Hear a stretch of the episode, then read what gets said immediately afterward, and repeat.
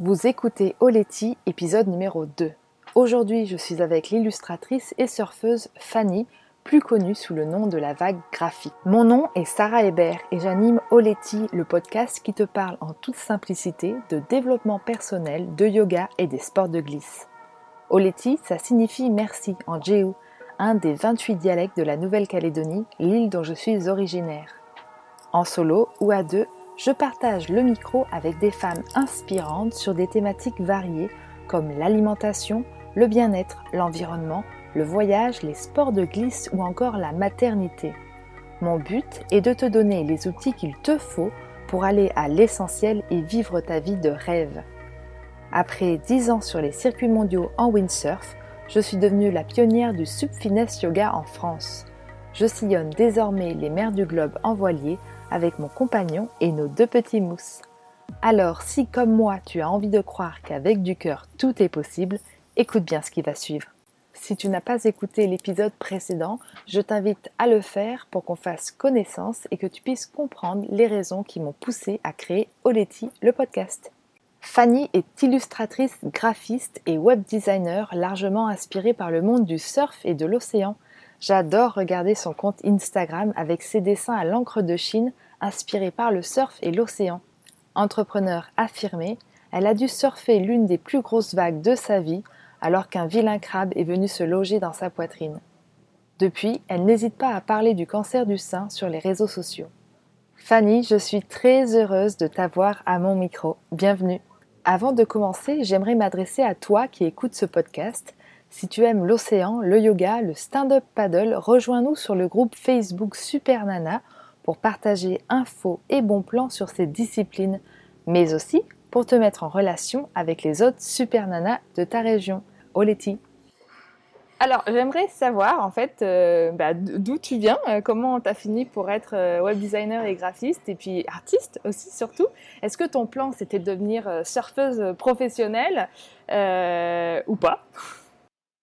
Alors, du coup, en fait, ça a d'abord été, une relation, assez, fusionnelle avec le dessin puisque, moi j'ai commencé à dessiner, sur mes cahiers dans la marge, sur dans mes dictées, mes copies en CP et même, l'école maternelle finalement c'était un peu mes meilleures années.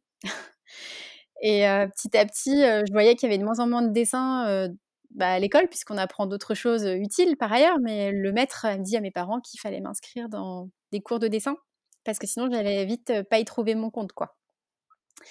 Et donc ça a été très bienveillant de sa part et c'était une bonne idée puisqu'effectivement j'ai du coup eu des cours dans mon village qui est à côté d'Orléans. qui s'appelle Saint-Denis-en-Val, dans lequel, du coup, j'ai eu d'abord une artiste qui s'appelait Jenny Dehoux, qui était une très bonne euh, illustratrice et euh, dessinatrice de, scènes de nature morte et de paysages. Donc, on travaillait beaucoup le pastel gras, le pastel sec, le crayon de couleur et la peinture acrylique. Et euh, j'ai eu aussi pas mal de, cours avec un artiste qui s'appelle Olivier Gentil qui fait de l'art abstrait. Et en fait, on faisait des imitations de tableaux. Donc, j'ai très jeune imité à la gouache des tableaux de Matisse, réinterprété des choses de Monet, etc. C'était assez marrant. Donc, du coup, il y a une petite culture graphique qui s'est installée comme ça. Et puis, c'est resté dans un coin de ma tête, mais je ne savais pas si j'allais être vraiment dessinatrice. C'est juste que c'était vraiment très courant, ça ne me lassait pas. Et ça, c'est vrai qu'on le retrouve en fait chez d'autres illustrateurs et graphistes. si c'est vraiment une passion, c'est quelque chose qui ne te lasse pas et qui ne t'ennuiera jamais, quoi. Et donc après parcours classique, hein, collège, lycée. lycée, je fais une seconde générale et en fait, il se trouve que je croise tous les matins des gens qui viennent avec un carton à dessin et une mallette à outils en cours. Et je me demandais ce qu'ils faisaient. Et en fait, j'ai appris qu'il y avait une section art appliqué dans le même lycée et j'en avais pas eu vent. Enfin, moi, je comptais juste faire l'option art plastique en plus, tu vois. Et en fait, j'ai rencontré le proviseur qui me disait bon bah malheureusement vous êtes en seconde générale, ça se commence dès la seconde, donc il faudrait refaire une seconde. Ce serait un peu de la réorientation. Et sinon, je pouvais passer en première directement, mais il y avait tout un tas, il y avait déjà 8 heures d'options en seconde, ça passait à 13 heures et 21 heures en terminale. Et après, en fait, ça permettait d'intégrer les écoles d'art qu'on voulait. Moi, c'était au final Paris, mais si je ne faisais pas cette partie-là en lycée, après, il y avait une prépa. Et je me suis dit, mais c'est quand même un peu débile pour moi d'attendre trois ans avec des cours qui ne me plaisent pas pour pouvoir faire une prépa qui va être très condensée sur plein de choses. Donc je me dis, bah, c'est maintenant que je veux le faire, je sais que c'est mon dada. Et du coup, j'ai refait une seconde, donc ce qu'on appellera de réorientation. J'étais très frisette sur toutes les, toutes les matières générales, donc j'ai pu bien m'investir sur la partie artistique. Et puis à partir de là, donc première, terminale. Et en fait, ce qui est ressorti, c'est que après, tu sais, tu peux t'orienter vers architecture d'intérieur, mode, stylisme, création textile, graphisme, design d'objets. Enfin, c'est vraiment large. Et moi, ça s'est assez vite dessiné que du coup, j'ai postulé. Ah, ça doit être génial. Ouais, c'est ça. Enfin, t'as le choix, quoi. Donc, j'hésitais entre création textile et puis graphisme. Au final, on, voit bien que sur Instagram, la création textile est restée, mais j'ai bien fait donc un parcours ensuite de communication visuelle qui était euh, donc divisée en deux. C'était soit print, soit web. Et moi, j'ai fait print. Euh, et ça veut dire que c'est tout ce qui est édition, affiche, tout ce qui s'imprime. Et euh, donc, c'était dans l'école Olivier de Serre à Paris. Donc là, je suis restée deux ans en BTS de communication visuelle. J'ai fait ensuite un DSA entre les deux, j'avais fait un stage au Palais de Tokyo. Ça, ça m'avait appris le web. On a ouvert une grande porte parce que mon maître de stage euh, m'a dit OK, tu fais du print, mais euh, j'aime bien ta gamberge. Je me dis que si je t'apprends l'HTML, euh, on, doit pouvoir faire un truc de toi. Et finalement, j'ai ouvert une énorme porte ce jour-là, puisqu'en fait, bah, depuis, je suis beaucoup plus web designer en freelance que print designer. Et donc ensuite, j'ai fait le DSA, le diplôme supérieur, qui est un bac plus 4. Tout a un peu changé maintenant, il me semble, dans ces écoles, mais on reste sur un, format classique 2 plus 2 années. Quoi. Et à la suite de ce DSA-là, en fait, on avait un programme qui s'appelle Leonardo, qui ressemble étrangement à Erasmus, mais c'est pour les jeunes designers diplômés.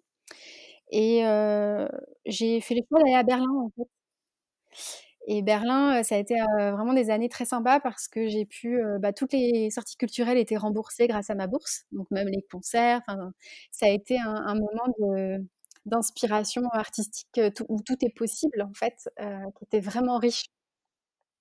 Et en même temps, donc je tenais déjà un petit blog dans lequel je faisais plein d'expérimentations plastiques, de collage, d'expérimentation de typographie aussi. Et j'étais en même temps en stage dans un studio de création typo.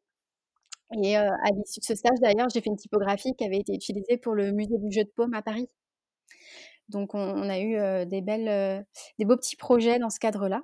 Et après, je suis restée un peu à Berlin en freelance, puisque j'ai eu des propositions qui étaient très fixes toutes les semaines. T'as pas besoin de beaucoup pour vivre là-bas. J'avais des restes de ma bourse, donc finalement, un, peu une vie de bohème avec des belles sorties, une bonne, un bon groupe de potes. Mmh. Et en, ensuite, bah, j'ai rejoint Paris parce que j'ai été prise chez Lacoste en CDI. Donc là, c'est une vie complètement différente qui m'a attendue. ah ouais? Mmh. ah, Ça a été un changement. Berlin, il était très froid, hein, mais donc le... Ouais, désolée, je me permets de te couper. En fait, Orléans, Paris, Berlin, Paris, j'attends le moment où il y a un lien avec l'océan et le surf. Parce que tu es quand même super inspirée dans tes créations et tes partenariats par ce monde-là. Bah là, je surfais surtout sur Internet à cette époque-là.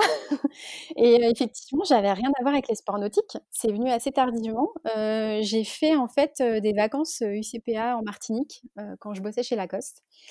Et, ensuite, je, me suis installée en Bretagne en freelance avec mon ex de l'époque qui avait monté donc une école de kite du côté de Pont-Maillet-Pénétin. Et je suis restée, donc l'histoire n'a pas n'a pas perduré, mais je suis restée dans la région de Vannes.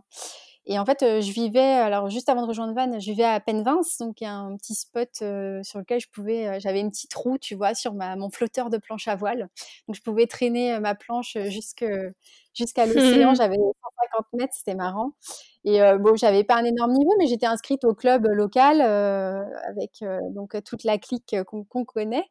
Et j'ai appris un peu le planning, certaines manœuvres, etc. Je me suis quand même pris un bon, un bon œuf sur la tête avec un mât qui m'est tombé dessus un jour de gros vent. Et quelqu'un est passé en me disant, tu sais, si tu te mettais au kite, il n'y a pas de mât au kite, c'est vachement plus safe. C'était gentil, hein, il m'a filé de l'arnica, puis on est resté là-dessus, mais c'est resté dans un coin de ma tête. Et en fait, ce qui s'est passé, c'est qu'à la même époque, en rejoignant Vannes, j'ai un pote qui m'a proposé de venir dans sa surf house en Galice, en me disant, bah écoute, là tu devais aller au Sénégal, pour X raisons ça se fait pas, donc par rapport à mon histoire qui se terminait. Il me dit, mais t'as qu'à venir à, la Corogne, et puis 10 jours, tu me fais mon site, et en échange, je te mets au surf. Et en fait, j'ai vu à quel point c'était beaucoup plus simple en termes de matériel que la planche à voile, quoi. Parce que moi, j'avais hérité d'un mât de speed sail en planche qui était quand même assez lourd. Le wishbone, c'était pareil. Et je m'étais dit, bon, bah, faut vraiment que j'investisse dans des, choses en carbone, quoi, si je veux avoir le même matos qui est facile, comme le centre nautique dans lequel j'étais, quoi. Et en fait, quand j'ai découvert le surf, je me suis dit, non, mais c'est ça, quoi. Une combinaison, un leash, une planche, c'est parfait, quoi. et en fait, je, suis rentrée à Quiberon après ces dix jours de, à la Corogne. Et je me suis inscrite au club à Quiberon pour bah, continuer, quoi. Et c'est là qu'en fait, je me suis dit, mais en fait, ça n'a rien à voir avec tout ce que les magazines nous vendent. Donc, j'ai commencé à dessiner ce qu'était la vraie vie de surfeuse en Bretagne. ah, ça c'est clair. On est loin du cliché de la surfeuse en maillot de bain, toujours à peu près bien peignée, qui a chaud. C'est ça. Bah, j'ai découvert à ce moment-là qu'en fait, c'était techniquement pas possible, par exemple, de porter sa planche de surf sur les cheveux, quoi. Euh, parce que avec l'aileron en l'air, tu vois, la, photo classique de, de Nana à Hawaï ou qui traverse la forêt avec leur planche, parce que sinon, tu as de la wax dans les cheveux, vu la chaleur. Donc je me dis, en fait, tous ces mythes-là tombent une fois que tu en fais vraiment, tu te rends compte que tu as le nez qui coule, que tu as des algues, que, que tu n'es pas la nana glamour des magazines, quoi. Ouais, d'ailleurs, euh, je vous invite dès maintenant à aller, sur la page de Fanny, donc euh, la vague graphique sur, euh, sur Instagram, parce que le nombre de fois que je suis morte de rire devant ces illustrations, parce que c'est vraiment ça, elle, raconte la, vraie vie des surfeuses, quoi. Le truc absolument pas glamour, c'est vraiment hilarant. Ouais, c'était des, des, moments. bon, au début, si tu veux, c'est très facile parce que tout est nouveau. Et puis au fur et à mesure, je me suis rendu compte que j'étais moins débutante, que je me confrontais à moins de situations cocasses, tu vois, de, de waxer ma planche avec les cailloux en dessous et du coup de faire des pocs. Enfin, je fais moins le entre guillemets le boulet qu'avant. Mais je compte beaucoup sur mon entourage parce que je suis entourée de gens à qui il arrive des choses cocasses aussi. Donc ça c'est marrant de pouvoir échanger et de les dessiner après quoi. des fois il y a des blagues qui me racontent, je ne dis rien et en fait ils la retrouvent après sur le blog. Donc c'est marrant. Et comment on fait pour rester mordu par le surf quand on est une débutante et qu'on apprend à en faire à Quiberon en Bretagne? Bref, ça caille, il fait pas beau, pas tout le temps, mais ça peut et c'est souvent comme ça. Ouais, alors c'est vrai que du coup j'ai lu quelques bouquins là-dessus parce que je me posais des questions. Moi j'étais dans une certaine euphorie. C'était comme si, tu vois, j'avais quitté ma relation et que d'un seul coup j'en avais connu une autre. Il y avait une espèce de, j'étais entre guillemets amoureuse euphorique du sport et je pense qu'en fait, si tu arrives très rapidement, même dans la mousse, à à connaître cette sensation de glisse, parce que c'est quand même fou en fait quand il pense d'être debout sur l'eau. Moi, je trouve ça extraordinaire en fait qu'un moteur naturel comme la vague, qui est, est juste la puissance de l'eau liée à la marée, enfin, et de la tempête. Je trouve ça fou de pouvoir se mettre debout et j'ai eu un sentiment qui était assez, alors peut-être teinté d'adrénaline, mais pas du tout similaire à la planche à voile qui a un plaisir continu pendant trois heures, tu peux être au planning et là, j'ai eu du mal à définir ça, mais cette euphorie, finalement, quand elle vient très très vite, quand tu connais cette sensation de glisse très rapidement dans les mousses, tu vas chercher à la reproduire et petit à petit, tu vas surfer des vagues lisses.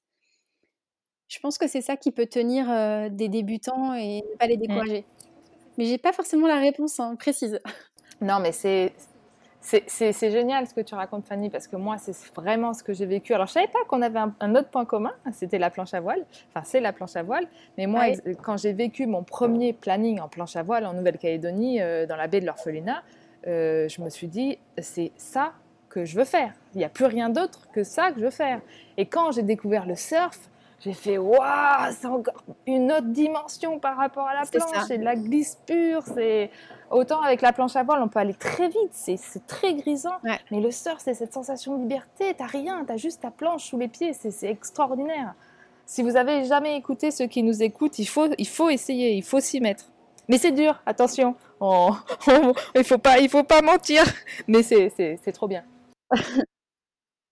Après, moi, la planche à voile, en débutant du coup en Martinique, tu t'as pas beaucoup de profondeur. Tu... C'était à la pointe Fola, il me semble. Je trouvais que c'était assez facile finalement parce que c'est pas comme le kite où tu démarres très très rapidement au planning. Tu peux gérer facilement ton allure en ouvrant ou fermant ta voile. Donc, tu as mmh, une maîtrise, entre guillemets, de ta vitesse, tu te fais pas embarquer. Donc, j'ai trouvé que l'apprentissage n'était pas si compliqué que ça, quoi. Mais bon, ça dépend sûrement du, prof, du lieu. Du coup, pour revenir à ton parcours pro, euh, finalement, ta passion drive aujourd'hui ton métier parce que j'ai l'impression que tes productions et tes collaborations sont très liées au milieu de la mer et des sports de glisse. Oui, alors en fait, il y a une espèce de jonction qui se fait à un moment parce que bon, je continue depuis Vannes finalement à faire mon travail en freelance avec un peu moins de clients issus de ma vie d'avant à Paris et de plus en plus des, clients locaux et pas mal de surfos finalement dans lesquels j'ai voyagé, par exemple au Maroc, Nicaragua, etc. Et je me rends compte, donc ça c'est plus de l'ordre du, bon deal, tu sais, de l'échange où tu vas là-bas et puis finalement en échange ils ont besoin de choses sur leur site, un logo, etc.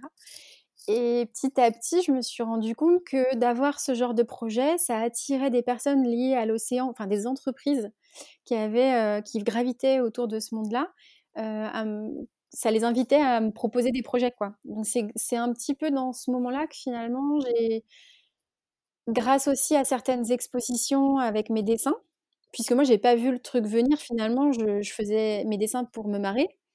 Donc les gens rigolaient. Petit à petit, certaines personnes m'ont demandé des reproductions, j'ai commencé à les proposer et au même moment, finalement, il y a des projets qui se sont croisés parce qu'avec le style graphique que j'utilisais dans mes petits dessins d'humeur, petits billets d'humeur, à côté, on me demandait des projets, par exemple, pour Corentin de Châtel-Perron, pour de l'exploration, pour, euh, du yoga. Enfin, il y a eu plein de choses très très chouettes et moi je suis hyper contente parce que je me dis j'ai une chance inouïe. Il y a beaucoup de, personnes qui m'appellent déjà en me complimentant, donc ça c'est je trouve hyper gratifiant au quotidien et en même temps euh, pour des projets euh, dont la, vocation est hyper positive quoi. Donc ça c'est un super bénéfice de la mixtion des oui, parce qu'on n'a pas parlé d'une de, tes autres passions, mais euh, j'ai l'impression que tu as aussi un lien avec euh, le yoga. Est-ce que tu pratiques? Ouais, en fait, euh, j'en... alors je suis pas quelqu'un de très constant, mais du coup, en termes de, pratique, la constance, elle était sur le surf. Et puis, bah, l'hiver, je suis beaucoup plus dans des salles de yoga. Par contre, dans les beaux jours, tu vois, s'il y a des, des, bonnes conditions, je vais squeezer ma leçon et puis de yoga et je vais partir à l'eau.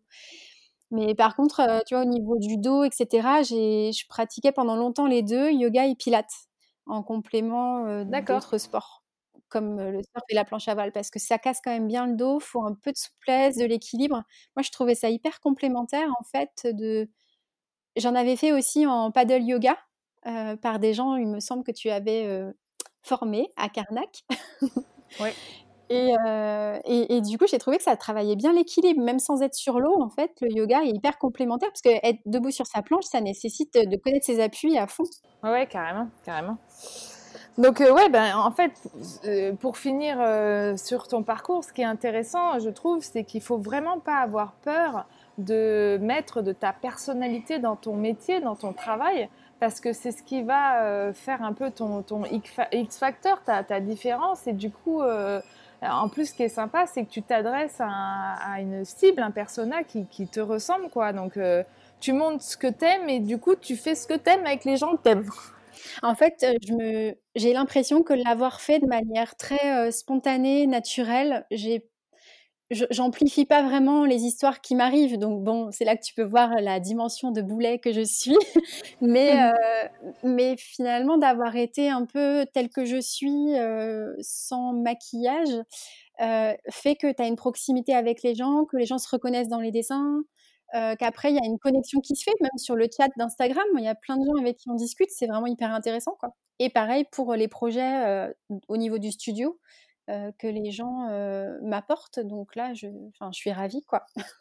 ouais, donc si j'avais juste un, dernier petit conseil par rapport à ça à, donner aux, entrepreneuses qui nous écoutent, aux freelances qui nous écoutent, euh, n'ayez pas peur de temps en temps faire un bilan sur vos compétences, votre expertise. Sur une colonne, vous marquez tout ce que vous savez faire et sur l'autre colonne, eh ben, vos passions ce que vous aimez vraiment profondément faire et de voir s'il peut y avoir des, des ponts de chaque côté parce que ça peut vraiment créer quelque chose de bah, qui vous ressemble, quoi, de, très euh, personnel et, puis qui fonctionne, qui fasse vendre.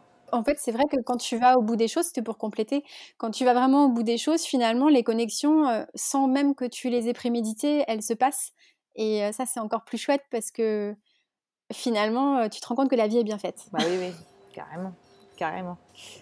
Et moi, j'aimerais savoir quelle est la chose la plus folle que tu aies vécue tant dans ta vie perso ou, pro, peu importe, depuis tes débuts? Alors, bon, il y a eu la vie berlinoise qui était très particulière parce qu'on sortait tous les soirs, euh, c'était euh, nos limites et je faisais du design et, on avait une, vie un peu de bohème comme ça, c'était assez sympa. malgré le froid, si tu veux, il y avait des batailles de boules de neige sur du fond techno. C'était assez improbable tout ce qui se passait et, et ça n'aurait pas pu avoir lieu en France, tu vois, il y a tellement de règles, etc. Là-bas, tout est permis. Donc, il y a un sentiment de liberté qui est énorme, qui est propice à la création. Après, euh, d'un point de vue très concret, moi, ce que j'ai adoré faire, maintenant, ça devient un peu moins original ou quoi, mais finalement, c'était me rendre compte que quand j'étais dans une surf house, la connexion est bonne. Bon, bah, ok, je me connecte sur euh, ma compagnie aérienne, je prolonge mon vol. J'étais avec, euh, tu as sûrement déjà vu dans mes stories, j'ai un petit scanner portable. Donc, je peux scanner mes dessins. Je me balade, je dessine. Et en fait, c'est pas tant des sessions de surf qui étaient dingues, que des connexions avec des gamins. Il y en a eu deux au Nicaragua. Alors, je parlais pas du tout espagnol, donc ça a été pas aussi intense que ça aurait pu l'être. Mais moi, je les ai vécus quand même. ça m'a sublimé ma journée, quoi. J'ai eu du mal à m'en remettre et de devoir partir du lieu que j'ai dessiné alors qu'ils étaient venus se coller à moi, tu vois. Tu avais son petit bras contre le mien d'avoir dessiné avec eux et leurs yeux émerveillés, avec mes aquarelles, apprendre les couleurs. Et il y a eu une connexion courte mais qui a été magique pour moi.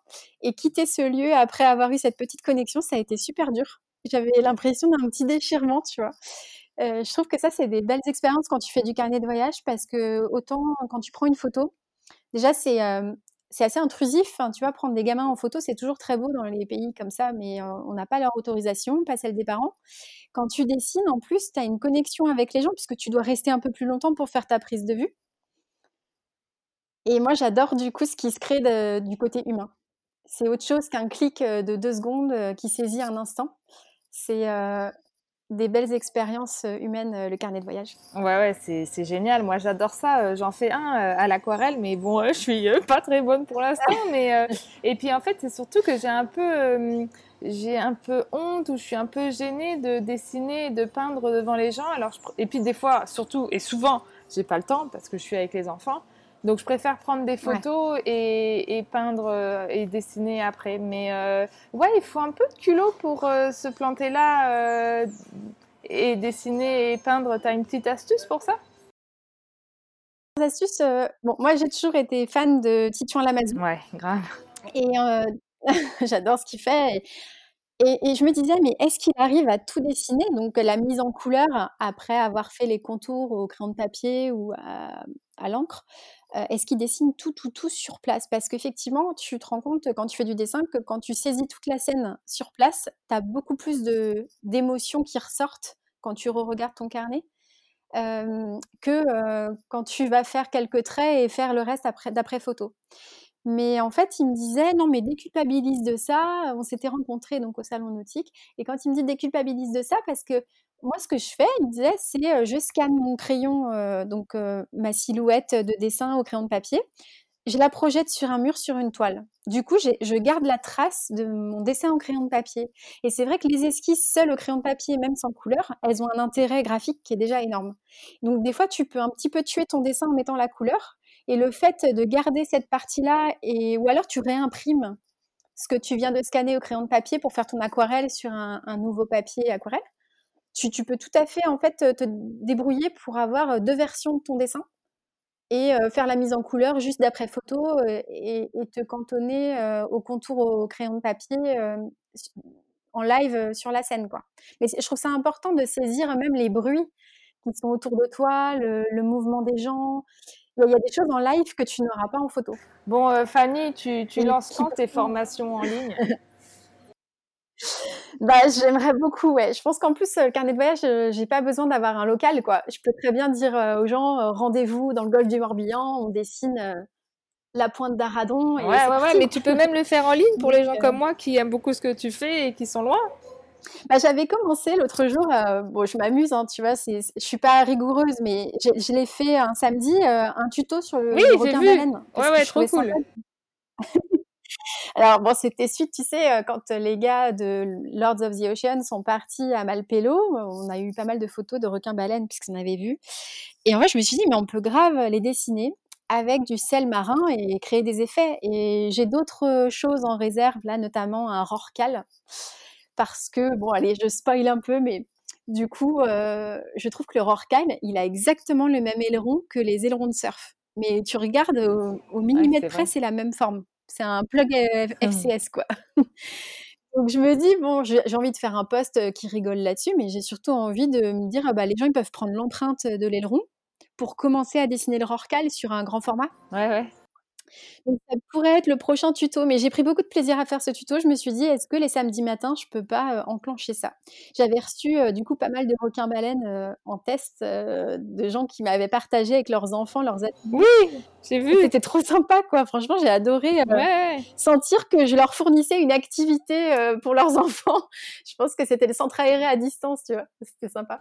Ouais, oh, mais même pour les grands, non, non, c'est super. Il faudra que je t'envoie un une autre page Instagram que, que j'aime bien. Euh, j'essaierai de vous la retrouver et vous de la mettre dans les, la description de cet épisode parce que c'est une nana pareil qui, qui peint à l'aquarelle un petit peu un petit peu comme la, le requin baleine, baleine que tu as fait là. Ah bah avec plaisir. Je regarde. Bon et alors, dis-moi, quel a été le plus grand défi que tu aies eu à surmonter? Eh ben le défi, euh, il a, il est rentré dans ma vie il y a deux ans et le défi augmente, comment dire? Donc deux ans cool. Après donc un cancer qui est détecté au sein, donc une petite boule. Alors l'histoire veut que je l'ai détecté quand j'étais devant la finale de Gabriel Medina à Osgore en octobre 2017. Donc tu vois, là je te parle de 2018 pour le diagnostic, mais moi j'ai laissé couler un petit peu de temps entre le moment où j'ai senti ça. Ah bah c'est pas c'est pas bien. C'est pas bien Fanny. Euh, tout ça pour dire que bon j'ai eu de la chance entre guillemets c'était pas un cancer grave. C'est-à-dire que il est classé dans les cancers mais il n'était pas d'une virulence euh, qui qui faisait que j'avais quelques mois euh, pour réagir. J'ai évité la chimio. Et j'ai eu donc chirurgie radiothérapie et là, je suis sous hormonothérapie, donc c'est pas très fun. Et le temps. Ça veut dire, ça fait quoi? C'est quoi les effets Bah, tu es ménopausée en fait à 33 ans, quoi. Donc avec tous les effets qu'on connaît, et c'est ça. Mais ça pourra revenir? Ça veut dire que tu peux plus avoir d'enfants? Alors non, ménopausée, en fait, je suis non non, ça touche pas du tout à la fertilité. Pour le coup, il a, c'est surtout la chimio qui touche à ça. Mais par contre temporairement, du coup, ce médicament peut faire des, malformations si tu as le désir d'avoir un enfant? Donc, c'est pas conseillé pendant le traitement? En général, c'est 5 ans le traitement. Ah ouais, c'est super long. Ouais, c'est super long. Donc, voilà, moi j'ai eu pas mal d'effets secondaires, j'en ai toujours, mais je suis entourée, je prends des infos. le truc, c'est que j'ai des rendez-vous annuels. Donc là, comme je te l'avais dit hein, dans nos échanges, j'ai fait cette semaine une mammographie qui s'est avérée être OK. Mais tu vois, j'ai appris hier que mon cancer, en fait, était génétique. Et pour le coup, ça, c'est pas des super nouvelles, puisque ça veut dire que tu as un facteur récidive. Donc, je pensais qu'en fait, la partie du combat, comme tu disais, le défi était passé. Mmh. Et en fait, là, le défi, il est devant moi plutôt.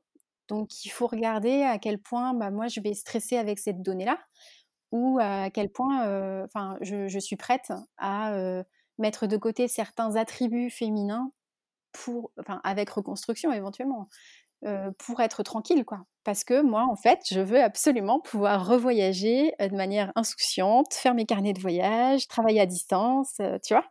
J'ai une vie qui m'attend, quoi. Donc, j'ai un peu mis de côté pour pouvoir. Tu peux plus faire ça en ce moment? Si, c'est que je voyageais pas mal l'hiver pour le moment. Enfin, je restais deux mois, tu vois, au Nicaragua de début janvier à fin mars. Je fais pareil, là, j'ai fait un petit peu le Panama l'an dernier.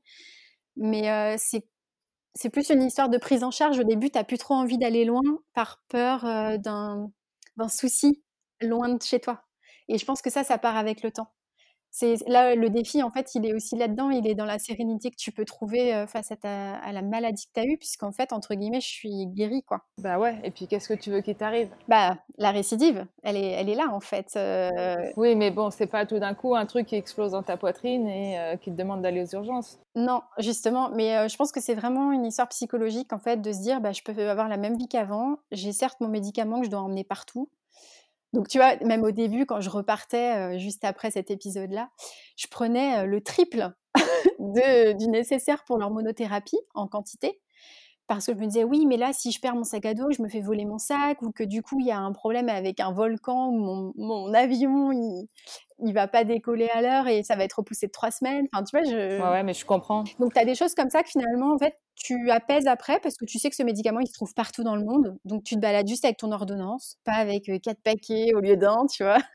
il, y a, il y a des choses comme ça que tu mets en place et tu trouves finalement des itinéraires bis pour faire la même chose qu'avant. Et tu sais aussi que comme tu dois te nourrir de ces bonnes choses-là, le voyage, les rencontres, le surf, le surf que j'ai pas pu faire d'ailleurs tout de suite à cause de la, chirurgie, puisque du coup elle est assez invasive au niveau des ganglions. Donc ça veut dire qu'au niveau de la rame, etc., j'ai pas pu tout de suite refaire après, c'est tombé juste avant l'été, donc finalement, c'est le calme plat, tu sais, juillet-août vers Quiberon. Ouais, carrément.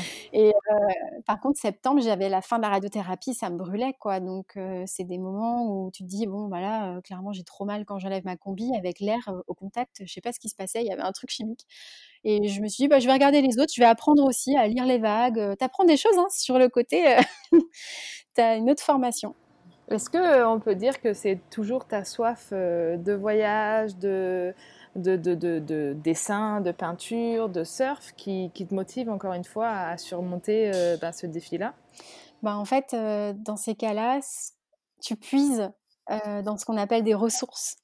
C'est un mot qui est souvent utilisé dans le, le côté médical euh, oncologique parce que tu as besoin d'aller puiser dans des projets, des ressources pour savoir pourquoi tu fais tout ça, pourquoi tu galères un peu là avec ton hormono et ses effets secondaires. C'est pour ça à la fin, pour pouvoir. Enfin, moi, ça m'anime encore euh, de manière un peu moins euphorique parce que j'ai grandi aussi, mais mais trois ans après la découverte du surf, là, je me dis, mais je trépigne, je dois aller peut-être en Martinique la semaine prochaine. Bah, je me dis, après mon IRM, ça va être cool parce que là, je l'aurais bien mérité.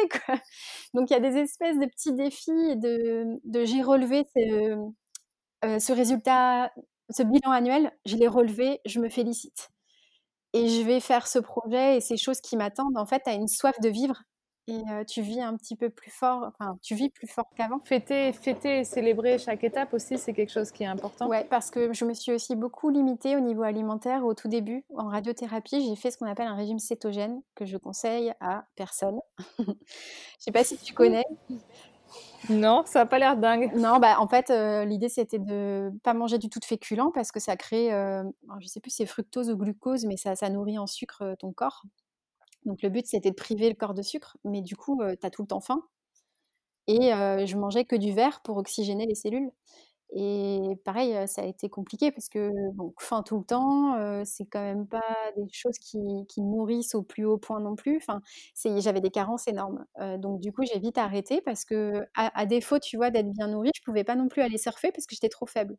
Et le surf et le sport, on sait aussi que ça a des vertus pour les personnes qui sont en rémission tu tiens éloigné le crabe avec ça, quoi. Donc, je me suis dit, là, avec cette histoire d'alimentation, enfin, faut, faut pas aller trop loin non plus. Et maintenant, je me fais plaisir, mais pas tout le temps, c'est de manière exceptionnelle. Et du coup, tu as une petite tarte au citron après un rendez-vous chez l'oncologue. Je, je, prévois un petit voyage ou un billet d'avion ou quelque chose quand j'ai vécu un moment pas cool. Là, tu vois, concrètement, bon, je suis en train de prendre tes contacts à Paris pour euh, peut-être une opération. Enfin, j'essaye de, me dire qu'après, il va se passer quelque chose de mieux et je serai tranquille.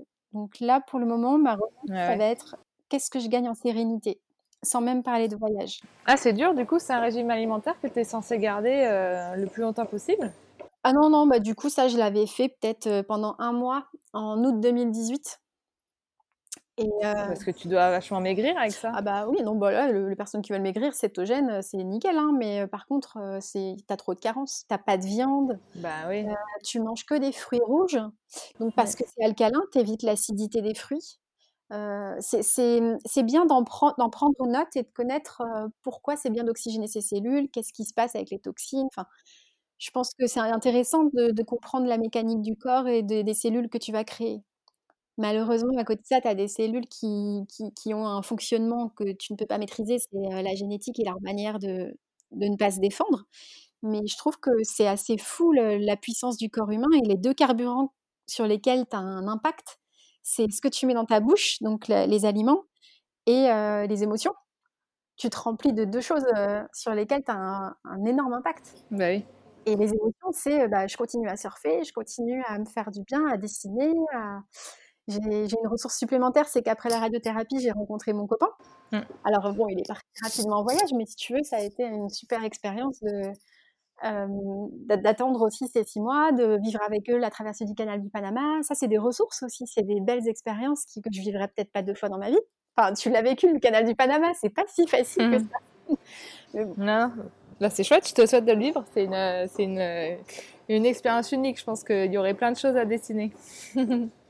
Ouais, bah, quand on l'a fait, j'avais pas mon carnet avec moi pour le coup, mais, mais c'est un peu Ah, t'étais avec eux, d'accord. Ouais, J'avais pas compris ça. eux. En fait, on, Ah, on est allé surfer au Panama.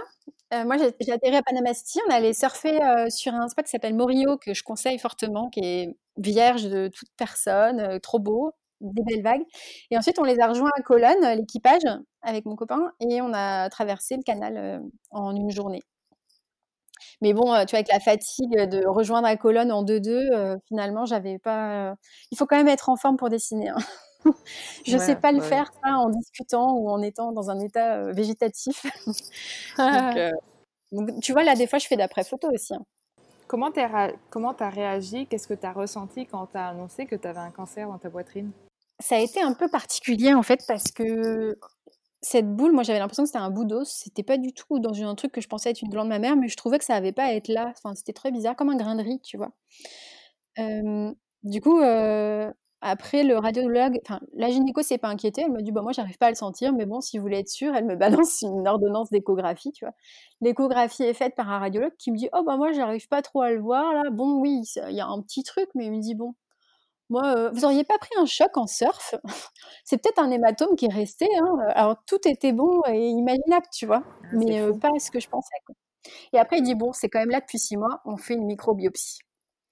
J'ai senti à l'accueil quand elles m'ont redonné un rendez-vous que ça, ça sentait euh, pas bon, mais ouais. Et puis en fait, j'ai eu un coup de fil euh, peut-être dix jours après, ou ouais, dix jours après. Madame Tauvin, euh, alors la formulation c'est on voudrait en savoir plus. Et en fait, ils voulaient faire un IRM, l'IRM était en panne, tout ça. Donc moi, je suis allée rapidement sur Nantes parce que bah, tout est, sur des rails, quoi, en fait.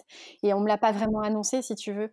On m'a, surtout dit au téléphone, Madame Tauvin, euh, le radiologue vous a fixé un rendez-vous de mammographie ce matin, vous n'êtes pas présentée. J'avais pas vu le message, tu vois. Et, euh, en fait, bah, du coup, le prochain rendez-vous sera mardi matin parce que le lundi est férié. Donc, euh, je passais trois jours, si tu veux, avec un. On voudrait en savoir plus. Et j'avais juste eu la force de demander, en fait, euh, est-ce que c'est inquiétant? Et j'ai entendu ma gynéco dire, euh, oui, c'est un petit peu inquiétant. Et en fait, euh, alors, pareil, un podcast qui est, qui est intéressant, c'est Impatiente. Tu te rends compte finalement que toutes les nanas ont eu un peu la même réaction, c'est qu'elles posent cette question, elles parlent pas de cancer ou de crabe ou de Ouais. elles vont dire est-ce que c'est inquiétant? C'est le mot qui nous vient toutes. Alors, euh, Par peur de, de la parole créatrice ou de la pensée créatrice on a peut-être peur de se jeter le chat noir, tu vois, je sais pas trop ce qui se Ouais. passe. euh, ouais. Ouais. C'est assez fou. euh. Mais non, non, en tout cas, là, j'en profite parce que je pense que du coup, on a pas mal de jeunes femmes de nos âges qui écoutent. moi, il se trouve que c'est pas de bol, c'est génétique, mais on ne sait pas avant, avant d'avoir l'oncogénéticienne qui nous fait un rapport que qu'on peut avoir quelque chose à cet âge-là. Et même si c'est 3%, 10%, c'est très faible euh, des cancers du sein à cet âge-là, ça arrive et euh, on ne peut pas savoir si on est dans ce petit pourcentage-là ou pas. C'est c'est pas un critère de diagnostic euh, d'être 97% à, à pas en avoir, quoi. Donc je pousse à mes copines, mon entourage, à, bien se palper, quoi, en permanence, enfin régulièrement, au même moment du cycle, tous les mois. Et puis, si jamais il y a quelque chose de suspect, à, à pas faire l'autruche et puis à, faire analyser parce que maintenant euh, enfin je suis aussi la preuve et j'ai d'autres exemples autour de moi que pris à temps c'est une maladie qui se soigne. Après euh, certaines filles me disent moi j'ai les seins granuleux je vais forcément trouver quelque chose. Je me dis bah oui effectivement et euh, si tu fais pas analyser tu peux aussi passer à côté. Donc il, il, faut être un tout petit peu entre guillemets suffisamment inquiet pour pas écouter non plus les médecins qui peuvent minimiser s'écouter soi quand on a l'impression que quelque chose n'est pas normal. Une tumeur, faut savoir, tu vois, moi j'avais la sensation d'un grain de riz pas cuit. Faut savoir que c'est vraiment dur, quoi. C'est euh, c'est pas euh, une boule molle, etc. C'est de toute façon, euh, ce sera toujours légitime d'aller faire checker auprès du corps médical, quoi.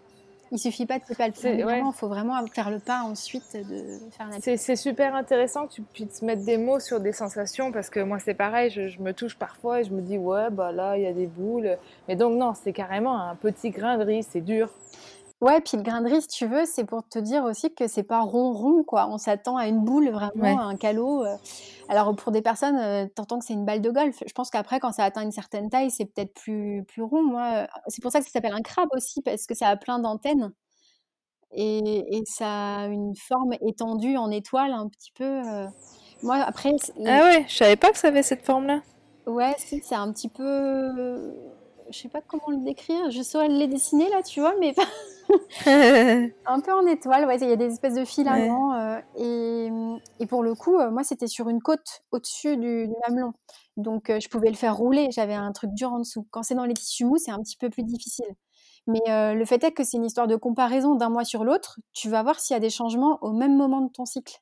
Il faut vraiment être assez rigoureuse sur le timing dans lequel tu le fais. quoi. Parce que si tu te, masses enfin, tu te palpes tous les 15 jours, tu sens des choses parce que tu es dans ta période de règles, par exemple. Ouais. Donc, euh, ouais, si je peux donner un vrai conseil, moi, ça m'a sauvé la vie. Ça m'a même sauvé d'un traitement euh, qui était assez toxique. Parce que si on peut éviter la chimio, on s'évite beaucoup de choses. Donc, allez-y. N'hésitez pas. Ouais, c'est venu de toi. C'est toi qui es allé voir pour ton grain de riz, là bah, moi je trouvais pas ça normal, ça faisait comme un petit bout d'os et c'était c'était assez dur quoi. Donc c'était pas de l'os, c'était euh, des, des, cellules oxydées. de tout ce que tu as vécu dans ta vie et de tout ce qui te constitue aujourd'hui, euh, personnellement et professionnellement, et peut-être même plus professionnel, euh, bon, enfin ce que tu veux, si tu avais un conseil à te donner à toi, mais il y a 15 ans, ce serait quoi? Bah, Avec les preuves que j'ai dû traverser, avec les plaisirs que j'ai pu prendre en voyageant, en surfant, en dessinant. En fait, je me dis qu'il ne faut pas s'attarder sur des choses, des situations toxiques ou qui ne nous conviennent pas et se prendre la tête pour des bêtises, mais foncer, comme on disait tout à l'heure, sur des passions, des choses qui nous animent, parce que ça crée beaucoup plus de positif que de s'attarder sur des situations ou même des relations qui ne vont pas nous apporter. Enfin, écouter son intuition en fait, parce que c'est ça finalement, c'est écouter sa petite voix, écouter. Euh, moi, c'est, je me dis qu'à des moments, j'ai pas écouté mon intuition et je savais que par exemple, euh, cette vie-là, à un moment, j'ai laissé trop de stress en freelance euh, me gagner dans ma vie, et ben du coup, j'ai, pas créé des bonnes cellules, j'ai pas créé des bonnes émotions. Enfin, il y a des choses que tu laisses rentrer dans ta vie que par intuition, tu n'écoutes pas ton intuition. Je trouve que c'est regrettable après coup. Et maintenant, je sais que je fais beaucoup plus attention à, à me faire du bien, à être douce avec moi-même. Ouais, on se rend pas compte à quel point euh, c'est déterminant aussi pour notre santé, puisque tu viens de le dire, mais le cancer, on sait toujours pas euh, toutes les causes. Euh, bah, toi, il y a une partie, une grosse partie, ça a l'air d'être génétique, mais, mais le stress peut avoir un, un lien, la pollution, l'alimentation, enfin, il y a plein de trucs, quoi. Après, en gros, tu mets toutes les chances de ton côté si par exemple tu, dors bien, que tu vas bien manger, enfin tu vas pas manger trop de toxines, essayer de fluidifier ton sang en faisant de la course. Euh, enfin moi je commence à comprendre tout ça. Je suis pas médecin, mais je vois bien un peu le mécanisme euh, de prévention qui se met en place. Et je me dis c'est dommage d'attendre d'avoir une maladie pour mettre ça en place. Je trouve, euh, j'admire les gens qui le font sans même avoir traversé une épreuve comme ça. Et je me dis, voilà, celles qui nous écoutent, là, vous avez tout à gagner à mettre en place un max de bonne hygiène de vie. Quoi. Ah oui, carrément. Parce que de toute façon, on va toutes mourir, hein donc autant euh, hein vivre heureuse tant qu'on est en vie. ouais, puis Comme bah, on sait pas quand ça se termine. C'est ça, il faut vivre au présent, se faire du bien. Je trouve que le surf, ça permet aussi pas mal euh, à des gens qui cogitent trop de, vraiment se connecter au présent parce que c'est tellement, ça mobilise tellement ton cerveau de lire les vagues, de ramer, de, faire attention aux autres, euh, à sa planche, etc. que tu es obligé d'être dans l'instant présent. Donc c'est un bon exercice aussi euh, de connexion à l'intuition.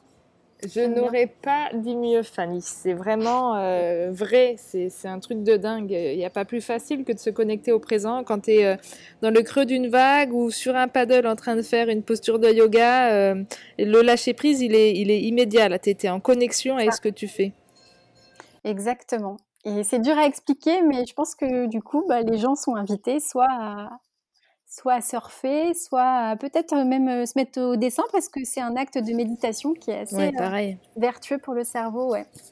Voilà, si j'ai des petits tips, euh, ils sont là. bah oui, super. Et avant, avant ma dernière question, parce que le temps passe vite, j'aimerais savoir si tu voulais rajouter quelque chose par rapport à ton parcours, par rapport à ce que tu bah, ce que tu sais faire, s'il y a d'autres choses que tu avais envie de partager avec les auditeurs avant de, nous quitter? Euh, ben, c'est un projet dont on n'a pas parlé parce qu'on a parlé du mix euh, surf et, graphiste freelance qui fait qu'au final il y a un Instagram, des illustrations, des projets communs. Et en fait là il va y avoir un mix de euh, ma maladie versus mon travail puisque je suis en train de mettre en place avec donc différents organismes une campagne sur l'autopalpation. Et ça me tient beaucoup à cœur de mettre mon dessin au service de ça, parce que je pense que même si là, tu vois, j'ai donné quelques infos sur la palpation, j'ai une prise de parole graphique qui peut être faite, et je veux pas passer à côté. Je me dis que moi, je me suis sauvé la vie, mais il y a plein de nanas qui peuvent se sauver la vie. Donc ça, c'est l'ultime projet qui me tient à cœur. Ouais, génial. Bah oui, oui. C'est puis euh, l'image, ça parle encore. Euh, bah ça, c'est une autre dimension, donc c'est ouais, c'est fort. Bah super, félicitations pour ça. Euh, dans le même goût que Vague Graphique, avec toujours de l'humour, un, un, côté bienveillant et, et, quelque chose de frais, quoi. Pas de la prévention boring, tu vois. ouais, c'est ça. Des fois, c'est un peu chiant, en effet. ouais, c'est ça. Ouais.